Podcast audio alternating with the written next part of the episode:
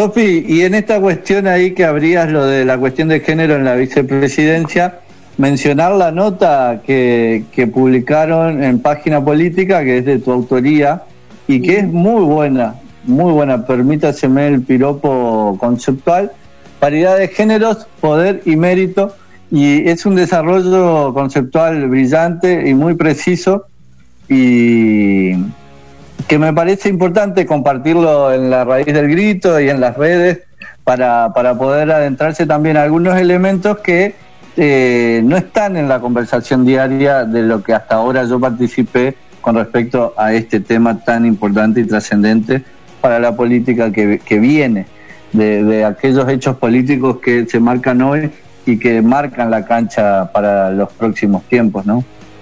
Sí. Muy buena la nota, eso quiero decirte. Gracias, Juli. No, la verdad que eh, yo no soy de, de, escribir mucho, pero se me cruzaron varias cosas. Primero, trabajar bastante en la cuestión de la paridad. Segundo, escucharlo al diputado Matiauda de allá de, tu, de tus pagos ahora, de Gualeguaychú, sí, sí, sí. que fue la única voz y voto en contra de la paridad hasta ahora. Eh, voz en alto, digo, porque voz en los susurros uh -huh. hay un montón y en el pasillo hay un montón, pero en particular está claro, ¿no? cierto valor, porque la, el valor de la discusión pública, digamos, que es valiosa.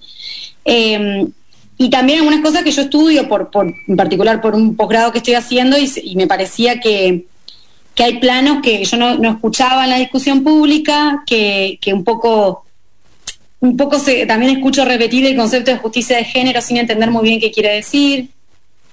Eh, por supuesto que una discusión que también se da en el plano de, la formalidad, de una discusión liberal, institucionalista, si se quiere, porque no es para nada revolucionaria, pero sí es aceptar que si estas son las reglas de juego en las cuales valen las representaciones públicas, pero también de la comunidad, bueno, ¿cuáles son las reglas, digamos, no? En las en la posibles, en las pretendidas neutralidades, ¿qué es lo que realmente opera? Un poco esas preguntas son las que vienen acá, y también las del mérito y la idoneidad, que son hartamente escuchadas en todos lados y, y muy poco preguntado qué quiere decir.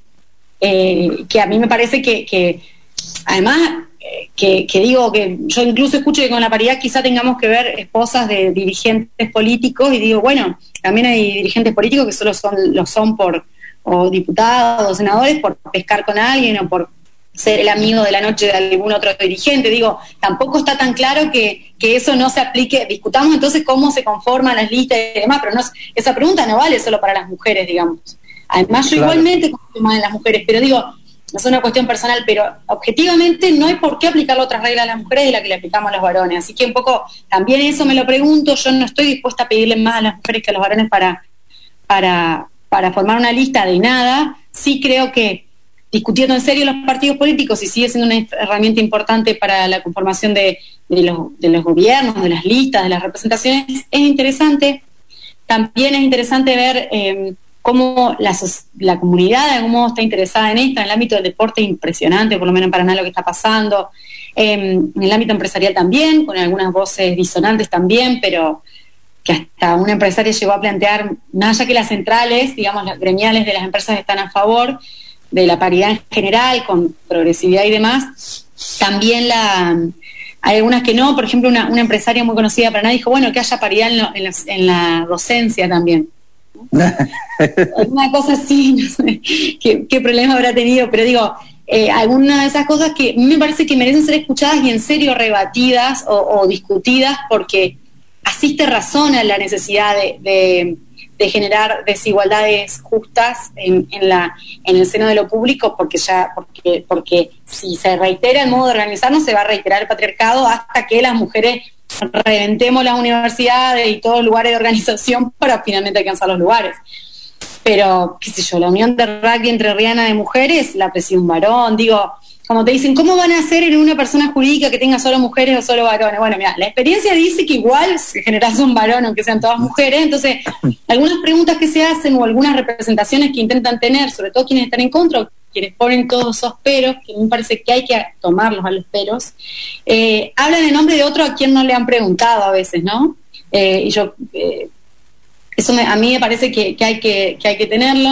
Hay mucha especulación con con cómo van a ser las cosas, de que no hay mujeres en algunos lugares, en algunas aldeas, en algunas ciudades.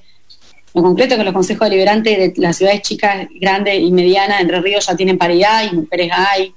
un, dirigente me dijo el otro día que los, consejos deliberantes ante la ley de paridad eran un antro, que cuando empezaron a haber paridad fueron un poco más serios.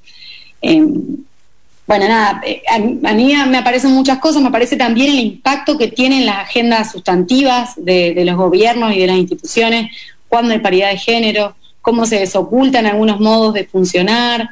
Em, y nosotros, digamos, quienes participamos en el laburo de esto, definimos que la discusión esté sobre la mesa, con convocatorias públicas, porque cuando entra en otro tipo de mesas, ¿no? que no son las públicas, es donde siempre nos pasan para el cuarto, básicamente, que son el modo de construir listas y poder de, siempre, digamos. Entonces, ponerlo en, la, escena de lo público y de lo participativo le da un nivel de transparencia y una fuerza que, que no lo hubiera podido tener si no, y que en la cual las mujeres de todos los partidos políticos, yo eso lo digo desde el MST hasta el PRO, logramos tener ese mínimo común denominador de la importancia de, de contar con esa herramienta. Entonces, bueno, la experiencia por ahora ha sido muy buena, se supone que se aprueba el viernes, pero que básicamente esa nota tiene que ver con, esto, de escuchar algunas cosas y querer contestarlos, ¿no? Querer eh, discutirlos. Eh, entiendo que no, tiene ganas de escucharlo alguno, pero que igualmente es valiosa la discusión porque hay muchos muchos peros que, merecen su atención. Y también creo que esta ley hoy de algún momento va a ser un techo para las mujeres y que quizá no esté mal que así sea, digamos, bueno, eh, merecerá la discusión oportunamente.